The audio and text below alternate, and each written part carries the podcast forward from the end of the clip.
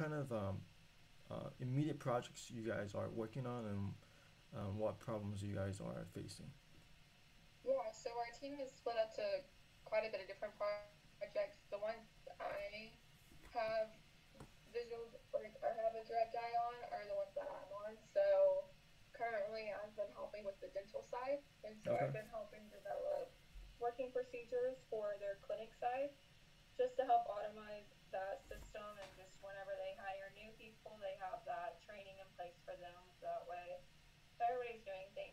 the same way. So that's one of the big projects right now.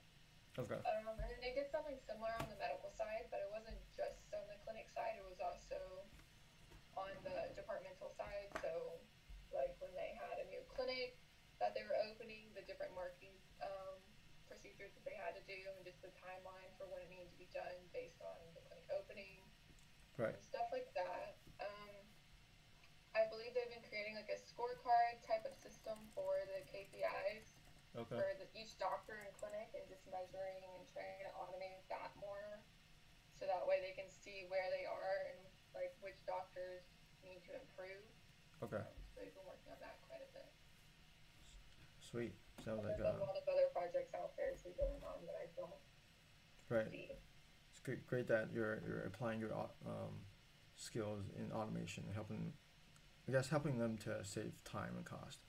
That's great. Yeah. Um, and um, so you mentioned about KPIs, and um, yeah, I just want to um, hear more about that. Um, can you um, like share some of the KPIs your clients are trying to, to meet? Yeah, so for the the clinic side are the ones that I see. So some of them will be like, um, on the medical side, it will be um, patient admissions, patient admission per thousands, like based on each clinic and each doctor individually, like what what's their goal for the month, if their patients exceeded it, because we are trying to keep them more in the business of trying to keep you healthy instead of only helping you when you're sick. Right. So we're trying to get them into the doctor more and see um, in the emergency room less. So that's just like one example of one of many KPIs on the medical side. Yeah, yeah, yeah, for sure. I mean, preventive um, Yeah. care is the best care.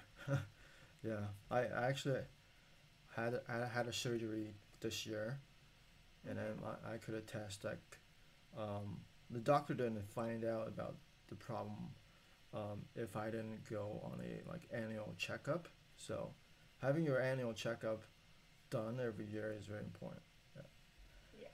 And yeah, um, so besides KPIs, has, has COVID nineteen affected your, your job scope or your clients on day to day SOPs? Like, has it made your life Um, harder or easier? Or yeah, better? it hasn't Yeah. made, it's made life harder in some aspects for the clinic side because they had to switch from in clinic visits to virtual, and now we're trying to get a lot of the patients comfortable with going into the clinic again. So on that aspect, it's kind of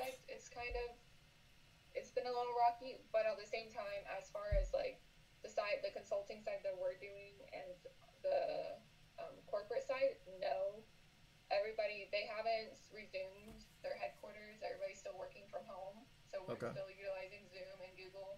That's Okay. where all of our information is, and so it hasn't changed that aspect at all. Okay. I, I guess the pa- patient admissions might have gone down, but um, hopefully that won't impact have a long term impact. Um, so yeah, that's, That's that's kind of some of the problems we're looking at right now. Is just trying to get the patient seeing KPI back to where it was previously. Right, right, right. All right. Um, thank you, Ashlyn. Um, that's all the questions I have Okay. for your company. Yeah. Perfect. Thank you so much, Wilson.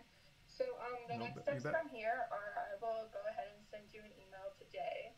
Okay. Just samples from you as well as some references.